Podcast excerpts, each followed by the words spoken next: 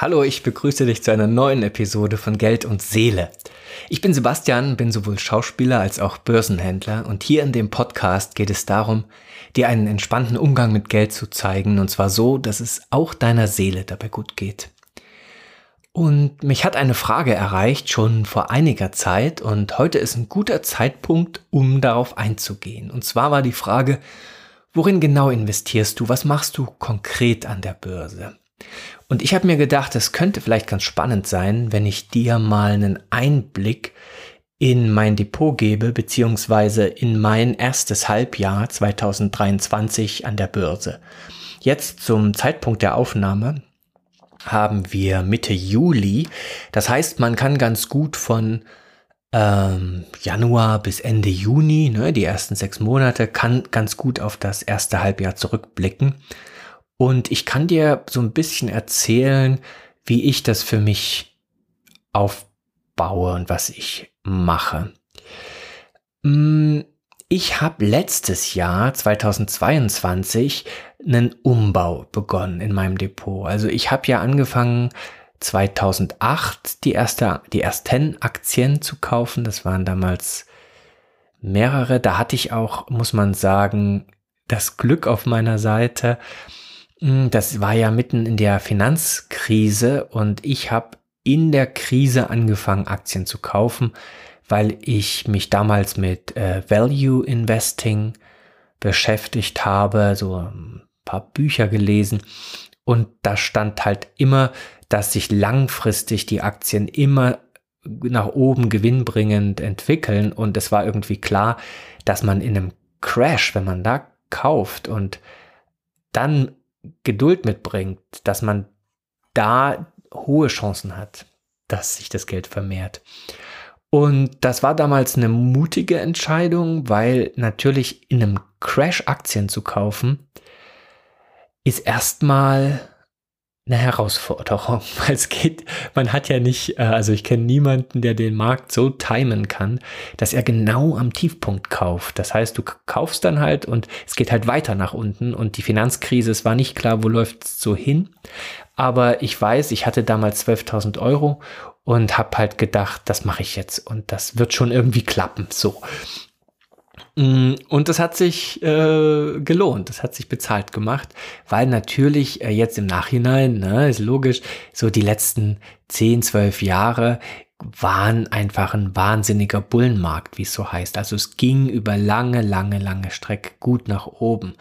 Und ich habe so gemerkt, also ich wünsche das jedem, der an der Börse anfängt, kann man nicht immer auf einen Crash warten und dann einsteigen, aber ich wünsche das jedem, dass so die ersten Trades, die ersten Investitionen, dass die erfolgreich sind, weil ich war damals noch in der Verfassung, so grundsätzlich mich zu fragen, funktioniert das überhaupt an der Börse? Ist da nicht das ganze Geld weg? Ne, wir hatten ja auch für damalige Verhältnisse, glaube ich, fünf, sechs Jahre davor oder um die Jahrtausendwende war das, glaube ich, als dieser, als dieser Telekom-Crash, ähm, kleinen Moment mal, also als da halb Deutschland, Manfred Krug hat damals Werbung gemacht im Fernsehen und hat sich da, glaube ich, auch, also hat sich definitiv sehr unbeliebt gemacht. Dagegen heute würde man sagen, ein ganz schöner Shitstorm im Nachhinein gegen ihn los. Ähm, also äh, es herrschte so ein bisschen noch der Geist von, ja, wer in Aktien investiert, ist ja selbst schuld. Das geht ja eh immer alles weg. Und also das Geld geht flöten. Zumindest war das in meinem Umfeld die Denke, in mein, meiner Familie, ähm, in meinem, ja, in meiner Crowd, in der ich mich so bewegt habe.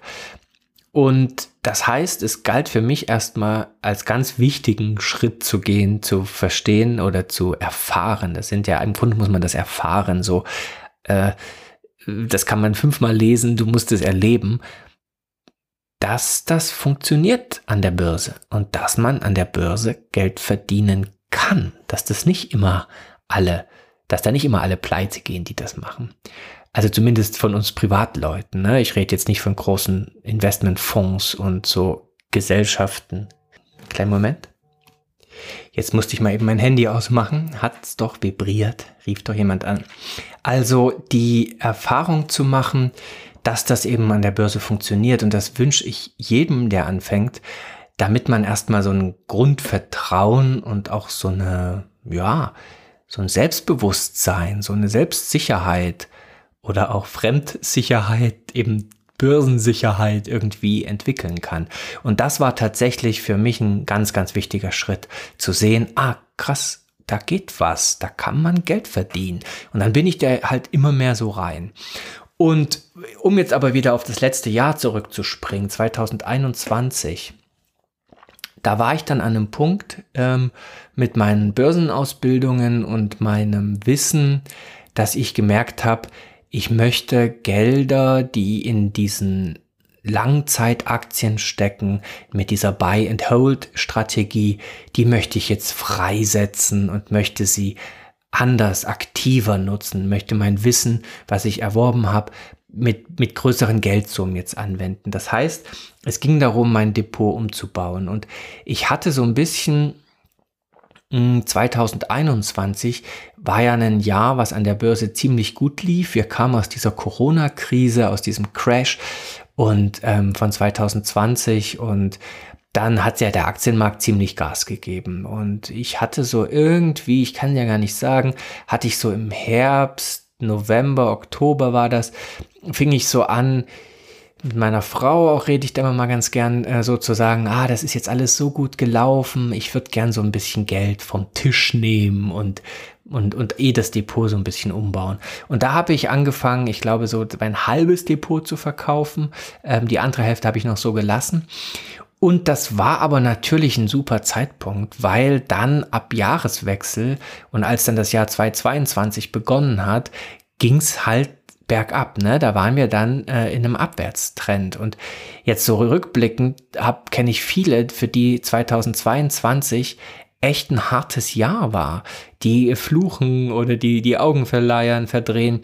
Und ich meine auch, dass das eines der schwierigsten Börsenjahre überhaupt war, weil fast alles nach unten gegangen ist. Also ist äh, egal, ob du jetzt mit Rohstoffen oder mit ähm, Anleihen oder mit Aktien zu tun hast.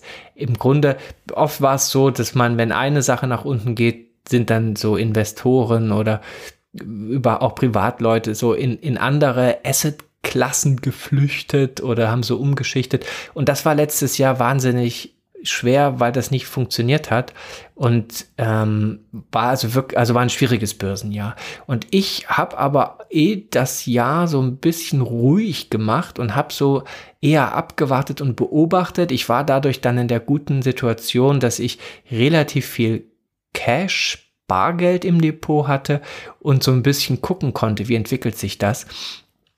Und ich habe gemerkt, dass ich mit dieser Buy-and-Hold-Strategie, mit der ich im Grunde über zehn Jahre gut gefahren bin, dass ich in, mit der Strategie aber immer nur richtig in Aufwärtsmärkten profitabel bin. Ist ja klar, man hält eine Aktie und hofft, dass sie steigt. Das ist ja der Grundgedanke. Und äh, mir ist halt äh, über meine Ausbildung und so, habe ich eben gelernt, dass es eben verschiedene Marktphasen gibt. Es gibt einen Aufwärtsmarkt, es gibt einen Seitwärtsmarkt, wo der Index, wo der Kurs der Aktie ähm, sich einfach so seitlich bewegt, wo nicht viel passiert, wo er so auf der Stelle tritt. Dann gibt es einen Abwärtsmarkt. Das äh, ist das, was 2022 passiert ist. Ähm, und dann gibt es den Crash. Das ist das, was 2021 passiert ist. Also nochmal kurz zusammengefasst, es gibt vier Phasen im Markt. Es gibt erstens aufwärts, zweitens seitwärts, drittens abwärts und viertens Crash. Das ist ähm, ein massiver Abwärts nach unten so. Ne? Und ich wollte für mich so ein bisschen mh, hm, einen Plan kriegen, wo, wo ich in allen vier Märkten weiß, was ich zu tun habe und wo ich flexibler auf die verschiedenen Märkte reagieren kann. Und das heißt, ich habe so angefangen, eigene Strategieideen zu entwickeln und die dann eben zu testen. Hm. Ich habe letztes Jahr bestimmt, ah, keine Ahnung, über 100 Tests oder, ach, das waren mehr, ich weiß es nicht. Ich habe wahnsinnig viel getestet und wie sich das halt so gehört, war, pf, keine Ahnung, 95 Prozent davon Schrott. Also mit Testen meine ich, dass man äh, mit einer Software, mit äh, Software und Daten basiert, so histor, also dass man eine Idee hat äh, für eine Strategie und sich dann anschaut, wie hätte die denn in der Vergangenheit performt, diese Idee. Und dann kann man natürlich auch genau gucken, wie würde die denn oder wie hätte die denn in einem Aufwärtsmarkt performt? Wie hätte die denn in einem Seitwärtsmarkt performt? Wie hätte die denn in einem Abwärtsmarkt performt? Und wie hätte die denn in einem Crash performt jeweils? Und ähm, da habe ich eben wahnsinnig viele verschiedene Sachen getestet und mit äh, Software und so. Und äh, nur durch so Testing ne, nun entsteht Vertrauen in eine Strategie, weil dann weiß man eben, ah, verstehe, die hat sich in der Vergangenheit, hätte sie sich so und so und so äh, verhalten und man kriegt so ein Gefühl für die Wahrscheinlichkeiten. Ähm, sind die auf der, auf der eigenen Seite, hat man irgendwie eine höhere Gewinn- als Verlustwahrscheinlichkeit und sowas. Und natürlich sind Tests keine Garantie für die Zukunft, weil das, was morgen passiert, ist auch immer wieder anders. Man kann nicht einfach sagen, ach cool, die letzten fünf Jahre wäre es profitabel gewesen, jetzt nehme ich alles Geld, was ich habe und schmeiß das in die Strategie, nehme vielleicht noch einen Kredit auf, weil es ist ja alles so sicher und, äh, und, und fahr damit jetzt weiter in die Zukunft. So einfach ist es nicht. Aber Tests geben einem halt schon mal ein gutes, gutes, so eine Grund, mh, hm, Austarierung, was funktioniert gar nicht und was sieht vielversprechend aus. Äh, es gibt da so vier Testphasen beziehungsweise vier Schritte, die man geht. Das sind nicht alles Testphasen.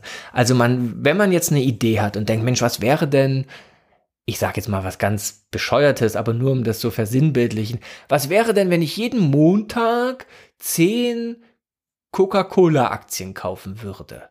Was wäre denn da die letzten zehn Jahre passiert? Das wäre jetzt ein Beispiel für eine Testidee. Die ist jetzt extrem simpel, so, aber nur um es dir zu verbildlichen. Und dann nimmt man eben ähm, mit Hilfe von Software, guckt man eben, wie, was, was wäre denn passiert? Die letzten fünf, zehn, 15 Jahre, die, was wäre das letzte, die letzten zwei Jahre passiert, weil Märkte verändern sich, was wäre eben in den verschiedenen Marktphasen passiert, aufwärts, seitwärts, abwärts, Crash, und wo, wo, wo würde ich jetzt stehen finanziell? Das ist dieses Backtesting, weil man hat ja die historischen Kurse so. Und wenn man, wenn, wenn dann eine Strategie, so ich sag mal, wenn der Daumen hoch, geht und du merkst, ah, das funktioniert, das ist profitabel, das sieht gut aus, dann ist der nächste Schritt, dass man damit ähm, simuliert. Und zwar in einem Simulationsdepot. Und das bedeutet, dass man ähm, virtuelles Geld nimmt, jetzt noch kein echtes Geld, ähm, aber dass man nicht mehr historische Kurse testet, sondern dass man die Kurse, die jetzt gerade in Echtzeit zur Verfügung stehen, testet. Das heißt, man guckt sich die Strategie an, wie, wie läuft die jetzt gerade in der Gegenwart? Und natürlich testet man das dann nicht vier Jahre, da wird es ja vier Jahre sitzen, äh, so, sondern man guckt, okay, ich nehme jetzt mal so, keine Ahnung, ein, zwei Monate oder ich nehme mal 40, 50, 60 Trades und mach das mal jetzt unter echten ähm, Kursbedingungen jetzt in, in, in, in der jetzigen Gegenwart und schau mal, ob sich das, was ich so im Backtesting gesehen habe und was ich dadurch erwarte, ob sich das so bestätigt. Und dann sieht man eben, bestätigt sich auch oder man schmeißt nochmal wieder was weg, wie so ein Filter. Wenn sich aber die ähm, Idee, die Strategie bestätigt hat, dann kommt die dritte Phase, die dritte Testphase, nämlich man geht rüber ins Echtgeld, ins echte Depot, nimmt eine kleine Summe, hm, ich nehme da, keine Ahnung, kommt auf die Strategie an, ich sag mal 5000 Euro, vielleicht auch 10, hängt auch ein bisschen von der Depotgröße natürlich ab. Und fängt mal an, so mit kleinen Positionen im echten Geld das ähm, zu testen auch noch. Weil du hast ja dann eine gewisse Erwartung entwickelt ähm, an die Strategie und schaust, was passiert denn im echten Geld. Und wenn das gut funktioniert und du merkst, ah ja, ja, ja, das bestätigt sich, dann werden in der vierten Phase, wobei das dann eben keine Testphase ist, dann wird halt nach und nach werden die Summen gesteigert. Ne? Dann kannst du halt nach und nach immer mehr von deinem Geld da so reingeben. Und das habe ich halt letztes Jahr sehr viel gemacht. Und wie gesagt, habe 95% Schrott produziert. Es ist kaum was äh, in den simulierten Handel gekommen und äh, nur zwei Sachen, glaube ich, sind dann tatsächlich auch ins echte Geld mit kleinen Summen gekommen. Aber das, was da hängen geblieben ist, ähm, war vielversprechend, war irgendwie cool. Und da habe ich dann für mich gesagt, alles klar, ich nutze jetzt das Jahr 2023 und fange an mit tatsächlich einer eigenen Strategie an der Börse unterwegs zu sein und äh, im echten Geld die zu traden. Und das habe ich dann im Januar gemacht und hatte auch, ähm, es lief auch, auch wirklich gut. Ich war richtig zufrieden und happy und dankbar. Und dann ist das passiert, was ich eben schon so vorhergesehen hatte.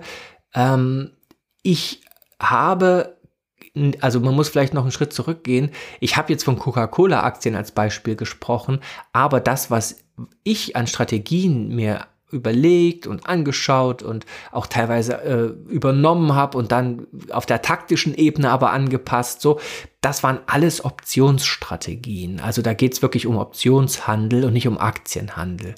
Da gibt es übrigens zwei tolle Software-Tools, ähm, wenn man so Optionsstrategien testen will. Das eine heißt Option Net Explorer. Das ist so ein manuelles Tool. Da testet man in, äh, total manuell, gibt die Kurse ein und guckt. Äh, sehr toll, sehr genau. Und dann gibt es noch ein anderes Tool, das nennt sich Option Omega. Das ist ein automatisches Tool. Da kannst du innerhalb mit einem Knopfdruck von innerhalb von 30 Sekunden ein ganzes Jahr automatisch testen. Allerdings geht das nur für vier oder fünf derzeit ähm, unterschiedliche ähm, Titel, Optionstitel, sage ich mal. Während der OptionNet Explorer, da hast du im Grunde die ganze Optionsbandbreite. Okay, und, ähm, und ich habe eben gewusst, alles klar, wenn ich jetzt damit in echten Geld im Januar starte, wird relativ bald, so nach zwei, drei Monaten, je nachdem wie es läuft, werde ich steuerlich an die Grenze kommen, die man als Privatperson in Deutschland zur Verfügung hat. Ähm, äh, die sogenannte Verlustverrechnungsbeschränkung, ein ähm, Hasswort für alle, die sich mit Optionshandel auskennen. Darauf gehe ich jetzt nicht ein.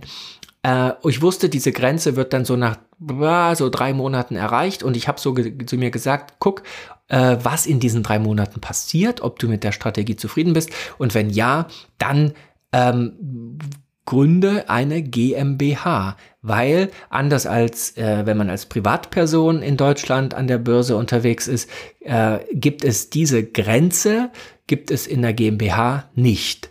Äh, natürlich, eine GmbH ist ein Schritt, den muss man sich gut überlegen, weil sie produziert sofort mehr Kosten. Du hast Steuerberaterkosten mehr, du musst überhaupt diese ganze Gründung bis zum Notar gehen, das ganze Aufsetzen und so kostet. Ähm, oh, aber ich habe eben für mich entschieden, das lohnt sich, und das ist jetzt der logische nächste Schritt. Und das war eben auch so der Plan. Im Optimalfall habe ich dann so im zweiten Quartal eine eigene GmbH, in der ich dann eben das weiter traden kann. Und äh, eben, das ist dann auch so passiert, dass ich so im Februar gemerkt habe, ich komme an diese Grenze als Privatperson, habe dann im März angefangen, die GmbH zu gründen. Dann muss man verschiedene Schritte, Ämter abwarten, da, da, da. hat eine Weile gedauert. Ähm, ich konnte so Ab Mai war die GmbH fertig und ab 10. Mai konnte ich dann auch das Depot nutzen, ähm, was dann in der GmbH mit der GmbH verknüpft ist und konnte eben ab 10. Mai ein, wie so eine Art Neustart nochmal machen, weil ich dann eben ein komplett frisches neues Depot, wo ich Geld reingegeben habe, äh, wie, wenn man so will, von null aufgebaut habe. Und jetzt haben wir ja Mitte Juli, also konkret ähm, den 14. Juli äh, zum Zeitpunkt der Aufnahme. Und ich habe gerade mal reingeschaut, was denn die ähm, Rendite ist, die zeitgewichtete Rendite in diesem frisch gegründeten Depot. Und das ist vom 10. Mai bis 14. Juli sind das 16,25 Prozent Rendite. Das heißt, wir haben ein bisschen mehr, also ich sage jetzt trotzdem mal zwei Monate und haben in diesen zwei Monaten hat das Depot über 16% Rendite gemacht. Wenn man das jetzt mal hochrechnen würde, was würde das fürs Jahr bedeuten?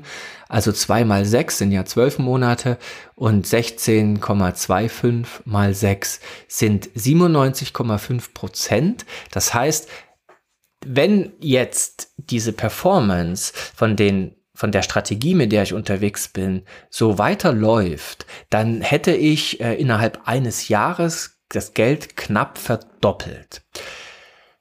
Aber jetzt Vorsicht, das sind natürlich so Überlegungen, die, äh, die man sich dann so anschaut, aber man kann natürlich nach zwei Monaten, das ist in der Zeitraum ist viel zu kurz, kann man nicht verlässlich beurteilen, ähm, wie sich das tatsächlich entwickelt.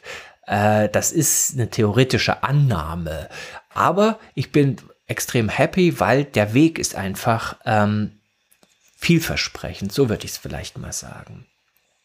Und dann, ähm, wenn du jetzt ein Rauschen hörst, mein Computer hat gerade beschlossen, ob der Hitze die Kühlung anzuwerfen. Also wundere dich nicht, wenn es jetzt ein bisschen rauscht. Ähm, also das vielleicht mal eine konkrete Zahl, was sozusagen mit einem ganz frisch aufgesetzten Depot passiert, äh, ist jetzt bei mir, da bin ich auch wirklich happy und ich rede jetzt immer von einer Strategie.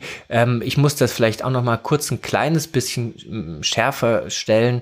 Das ist nicht eine einzige Strategie, sondern das ist wie also das ist eine Portfolio-Strategie. Also mit anderen Worten, ich habe aus verschiedenen Einzelstrategien äh, was zusammengesetzt für mein ähm, Gesamtportfolio. Und wenn ich jetzt von Strategie spreche, dann sind das aber äh, runtergebrochen auf das, was ich tue, sind das so verschiedene Strategien, wo jede Strategie ihre eigene Bedingung hat und wenn die erfüllt ist, dann, äh, also wenn zum Beispiel heißt, ähm, hat der S&P 500 äh, heute äh, seit Eröffnung ist der 0,4 Prozent oder mehr gestiegen, das wäre jetzt eine Bedingung und wenn es dann Ja gibt, dann trade folgendes. Ne? Und da gibt's halt so verschiedene Strategien mit verschiedenen Bedingungen.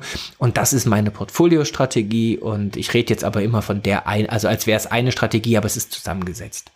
Ähm, und dann war mein Vorhaben für dieses Jahr noch, dass ich noch eine weitere GmbH gründe mit befreundeten Unternehmern, und zwar hab ich, haben wir gesagt, oder habe ich mit ihnen, bin ich so verblieben, äh, dass ich, wenn ich merke, dass das mit dem, was ich mir da letztes Jahr alles so zusammengetestet und überlegt habe, dass das gut funktioniert und ich gut in das Jahr damit komme, mit meinem Privatdepot und dann eben in meiner ähm, GmbH weitermache, dass wir dann zusammen eine GmbH gründen, wo wir mehr äh, Geldmittel reingeben, als ich jetzt äh, alleine privat zur Verfügung habe und wo, wo sie mir im Grunde, also es ist so ein gegenseitiges, so eine Win-Win-Situation. Die sind sehr erfahren, äh, was so äh, Unternehmensgründung angeht und haben so viel Business-Know-how und, und wie geht man mit Business um und wie geht man auch mit äh, ins Risiko gehen um und solche Sachen. Da kann ich viel von ihnen lernen.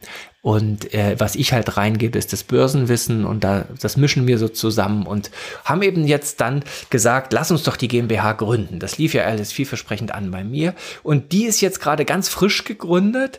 Ähm, die äh, hat auch jetzt aktuell seit zwei Tagen, ist da auch das Depot aufgesetzt und äh, da geht's jetzt dann demnächst auch los ähm, dass wir dann dort auch traden zusammen. Und dann ist noch geplant, äh, vielleicht für 2023, um das noch abzuschließen, ähm, dass ich im Herbst noch eine dritte GmbH gründen will mit einer befreundeten Unternehmerin, äh, wo es auch um so eine Win-Win-Situation geht. Und ähm, da ist aber jetzt erstmal die Bedingung, die, die ich so formuliert habe oder wo wir so ein Agreement haben. Jetzt will ich natürlich auch schauen, wie diese gemeinsame GmbH sich so entwickelt, wie die so vom Start wegkommt. Und dann wäre eben der Punkt zu sagen, ja Mensch, dann lass doch auch noch, wenn das klappt, noch eine noch zusammen eben diese, diese für mich dritte GmbH gründen und auch da äh, Gelder zusammenwerfen und, ähm, und Ideen zusammenwerfen. Und das Tolle ist, dass ich einerseits, da, wie gesagt, was lerne von diesen unternehmerischen Skills und die sind teilweise auch unterschiedliche, ähm, die haben so unterschiedliche Business-Fokus Kusefoki, oh je. Ähm, und ich bringe eben dieses Börsending rein und da ist das so ein, ja, es ist eine Bereicherung für mich und gleichzeitig kann ich aber auch äh, eine Bereicherung für die sein. Und was jetzt eben passiert ist, dass ich gesagt habe, okay, meine GmbH ist gut gestartet und jetzt schichte ich so nach und nach Geld aus meinem Privatdepot um und transferiere es äh, in meine private, also in, in meiner GmbH, meine Weber GmbH, ne, äh, die also nur mir gehört, weil äh, da will ich natürlich jetzt in diese, in dieser, in dieser, in meiner GmbH ähm, jetzt nach und nach äh, eben diese Testphase, was ich vorhin erklärt hatte, diese vierte, dass man dann nach und nach mehr Geld reingibt. Und das ist jetzt der Punkt, dass ich das jetzt in der GmbH mache und nicht als Privatperson, weil es eben diese Steuergrenze gibt und das eben sozusagen nur in der GmbH funktioniert steuerlich. Und äh, eine GmbH also ich, ich muss mal sagen, es ist jetzt nicht so, dass ich sage, jeder muss eine GmbH gründen, wenn das an der Börse gut läuft, gar nicht, sondern das ist wirklich eine Frage, mit welchen Strategien ist man unterwegs und mit welcher, also erstmal mit welchen Börsenstrategien ist man unterwegs, aber auch mit welcher persönlichen, ich sage jetzt mal Vermögensstrategie ist man unterwegs. Und da ist es bei mir so, dass eine GmbH im Augenblick äh, attraktiv ist, und äh, das heißt aber nicht, dass das in zwei Jahren noch so ist. Das kann sich auch wieder ändern. Äh, es hängt auch davon ab, ähm, wie sich die Steuergesetze wieder ändern und ob dann vielleicht eine GmbH immer noch attraktiv ist oder vielleicht nicht mehr so attraktiv. Im Augenblick ist es für das, was ich mache, aber das attraktivste. Genau, und dann gibt es eben, das bleibt trotzdem noch mein Privatdepot bestehen. Ähm, nur ist es so, dass ich da im Grunde nur noch ganz wenige Einzelaktien habe. Also ich habe ja fast alles verkauft und was ich da jetzt noch drin habe, ist äh, Berkshire Hathaway. Das ist von Warren Buffett die ähm, Firma, dieser alte Börsenguru, äh, das kann man fast wie ein ETF betrachten, diese Berkshire Hathaway. Das ist natürlich eine Einzelaktie, aber dadurch, dass der in so viele verschiedene Sachen investiert hat mit seiner Firma, der ist ja nicht mehr allein, äh, äh, ist das fast wie, wie ein ETF oder wie ein Fonds, den man da gekauft hat. Und die habe ich tatsächlich schon seit 2008 und da habe ich einen Teil verkauft auch, aber einen Teil will ich einfach behalten, weil die sind jetzt schon seit wie 15 Jahren in meinem Depot und ähm, die haben sich einfach so schön entwickelt. Die bleiben noch, ähm, zumindest in Teilen. Und dann äh, habe ich Microsoft, die habe ich auch schon bestimmt über 10 Jahre. Und gerade jetzt, wo Microsoft so auf die ganze KI-Geschichte angesprungen ist und auch äh, ChatGPT äh, in seine Suchmaschine Bing integriert, also auch Microsoft behalte ich, zumindest zum Teil ähm, dann habe ich in Corona BioNTech gekauft. Äh, der Gedanke war aber nicht, äh, oh ja, die haben einen geilen Impfstoff, jetzt will ich mal hier auf den Zug aufspringen, sondern mein Gedanke oder die Story, die ich da gekauft habe bei BioNTech ist, dass ich ge gesagt habe, oder mit meiner Frau, wir haben das dann so besprochen, und ich meinte, du, ich fände es gut, wenn wir da ein bisschen was ins Depot legen, einfach nur als Idee, und zwar, ähm, die haben bewiesen, dass sie mit dieser mRNA-Technologie wirklich was können und haben die Türen sozusagen sind jetzt offen für diese mRNA-Technologie. Jetzt jeder weiß, was das ist. Jede Zulassungsstelle weiß, wer BioNTech ist und was die in der Corona-Pandemie geleistet haben. Und lass uns aber nicht die Aktie kaufen und jetzt diese ganze, diese Impfwelle als, als Profit sehen, sondern das Hauptgeschäft von BioNTech ist ja die Krebsforschung. Und die planen ja irgendwie eine Möglichkeit, ob man individualisierte Krebstherapien entwickeln kann, bis hin vielleicht sogar auch zu Impfungen und forschen da in dem Bereich ganz viel. Dieses Corona-Ding war ja nur so ein kurzer Abstecher, weil sie es halt konnten, weil sie die Technik, die Technologie hatten. Und ähm, für mich persönlich ist das eben so eine Geschichte, dass mein Vater ist vor 15 Jahren an Krebs gestorben und hatte mir eben so einen kleinen Fondsanteil und meiner Schwester auch jeweils vererbt. Und das waren eben diese 12.000 ähm, Euro damals. Und äh, das war bei einer großen deutschen Bankenfonds und da habe ich eben angefangen, mich damit zu beschäftigen, weil ich gar nicht wusste, was das eigentlich ist und habe dann entschieden, nee, das verkaufe ich äh, und guck mal, ob ich das nicht einzeln besser hinkriege mit Einzelaktien und so. Und das hat ja eben so gut geklappt. Und aber um es kurz zu machen, äh, ich finde halt dieser dieser Startschuss für mich kam halt über meinen Vater und über das, was er mir hinterlassen hat, auch wenn es nicht viel war. Und ich finde halt persönlich, für mich ist die Story, wenn ich jetzt ein bisschen Geld in eine Firma wie BioNTech investieren kann ähm, und da auch auf eine Art mit die Krebsforschung unterstützen kann, weil ich der Firma ja Geld zur Verfügung stelle und weil ich nicht hektisch hysterisch wegrenne, wenn der Kurs zurückkommt. Und der ist ja jetzt seit Corona ähm, vorbei ist zurückgekommen, sondern meine Story ist, ich will mal gucken, was da in fünf, sechs, sieben Jahren passiert, ob die äh, das schaffen, äh, einen Game Changer in dieser ganzen Krebsgeschichte zu entwickeln. Und das ist für mich eine persönliche Geschichte mit dem Geld von meinem Vater und auch weil natürlich Krebs eine Krankheit ist, die, wenn es da was gäbe, wenn da die Heilung ähm, einsetzen würde, man da sozusagen diesen ganzen Schrecken vom Tisch nehmen könnte, dann wäre das für die Menschheit ja also es wäre ja krass. Und das ist eben die Story, warum ich auch BioNTech die, also die habe ich ja erst relativ frisch, aber warum ich die auf jeden Fall halte und mich jetzt diese ganze, diese, diese Turbulenzen um die Impfung ähm, mit Corona gar nicht äh, irgendwie tangieren, sondern da geht's um die Langzeitstory. Und dann habe ich eben noch Coca-Cola als Einzelaktie drin, weil auch, ja, ich sag mal, getrunken wird immer und das ist so eine ganz solide Geschichte. Aber das sind eher wenige in Summe. Ähm, das Hauptgeld in meinem Privatdepot habe ich inzwischen in Dividenden-ETFs, beziehungsweise das Hauptgeld wandert in meine GmbH. Aber ich möchte schon anfangen oder habe schon angefangen, auch einen Teil meines Geldes in diese Dividenden Sachen zu stecken, um eben da, da, ich hatte ja meinen Ansatz erklärt mit diesen drei ähm, Töpfen, mit diesen drei Depots, äh, mein, meine Lebenskosten, dann einmal das Wachstumsdepot und dann einmal Cashflow, Einkommensdepot. Und da wollte ich eben schon anfangen, äh, auch Dividenden-ETFs so aufzubauen und mir ein bisschen anzugucken, wie ist das, wie funktioniert das. Und ähm, da ist im Augenblick so, dass die mir so um die 250 Euro äh, an Cashflow im Monat ähm, generieren.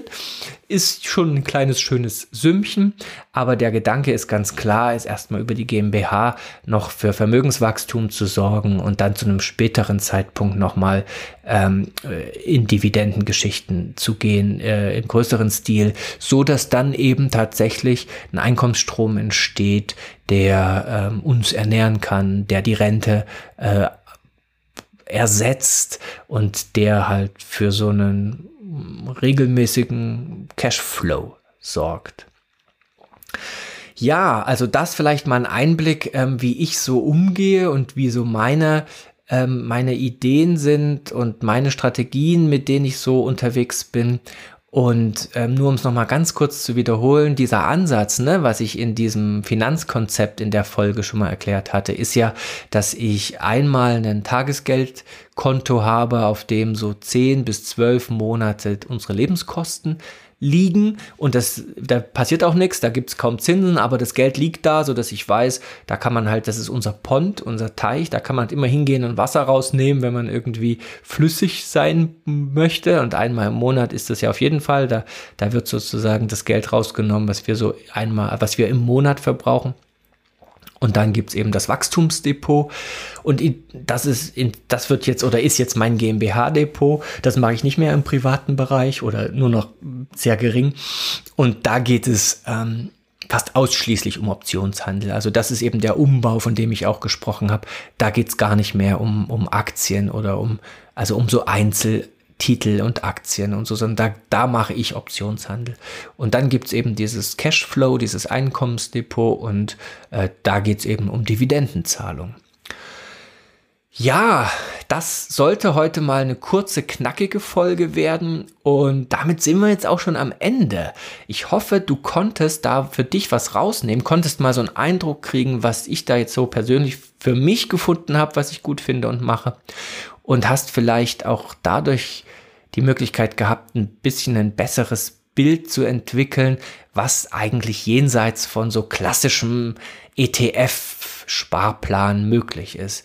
Weil es ist ja so, dass es sind ja eh nicht so viele Menschen an der Börse, äh, in Deutschland zumindest sowieso, und die, die an der Börse sind als Privatperson, sind ja ganz oft so mit ETFs unterwegs. Und äh, das kann man auch machen. Ich bin jetzt persönlich nicht so ein Fan davon, mein Geld über ETFs zu vermehren, aber einfach, weil ich es aktiver angehe und weil ich über den Optionshandel da mehr Möglichkeiten und Chancen habe, was auch diese ganzen, diese vier verschiedenen Marktphasen angeht. Ne? Auch ein ETF ist ja ganz klar auch ein Vehikel, was diese Aufwärtsphase braucht und in der Seitwärts- und Abwärts- und Crashphase äh, gilt es halt einfach abzuwarten und Aber das will ich jetzt gar nicht so erklären, die Vor- und Nachteile von ETFs. Ähm, mal nach meiner Erfahrung sind die vor allem interessant für Leute, die ein festes Gehalt haben, weil dann kann man wirklich so eine automatisierte ETF-Sparplansache aufsetzen. Ähm, aber ich hoffe eben, du konntest ähm, auch mal sehen, dass es noch mehr gibt als ETF und äh, Vielleicht ist es ja sogar so, das wäre so mein Wunsch, was könnte so das Takeaway für dich sein, dass du mal auch für dich den Optionshandel in Betracht ziehst. Und äh, du musst da also noch nicht zurückschreckst, äh, ich weiß natürlich nicht, an welchem Stand du jetzt bist, aber nicht zurückschreckst vor diesem vielleicht, oh Gott, was heißt Optionshandel und, und das ist ja nur was für die Vollprofis und so. Nee, da kann man sich reinarbeiten. Ja, man muss sich reinarbeiten, aber es geht und vielleicht ist es ja eben wirklich ein Takeaway, das für dich auch mal in Betracht zu ziehen und dann eben auch mal die Augen aufzumachen und mal zu schauen, wo gibt gibt es denn Möglichkeiten, wo ich das lernen kann? Und du kannst natürlich mir auch eine E-Mail schreiben, ne? Hier podcast at geldundseele.com. Ähm, wenn du irgendwie sagst, Sebastian, hast du vielleicht noch eine Idee, wo kann man das lernen und so. Ähm, bei mir kann man es zum jetzigen Zeitpunkt nicht lernen, das sage ich ganz klar vornweg. Ähm, da möchte ich jetzt, äh, also das mache ich nicht, aber ich kann natürlich, ich kenne so ein bisschen den Markt und kenne so verschiedene Leute, wo man das lernen kann. Genau, das soll's gewesen sein für heute. Ähm, ich hoffe, du konntest was mitnehmen und ähm, dann wünsche ich dir einen schönen Tag und grüße dich bis zum nächsten Mal.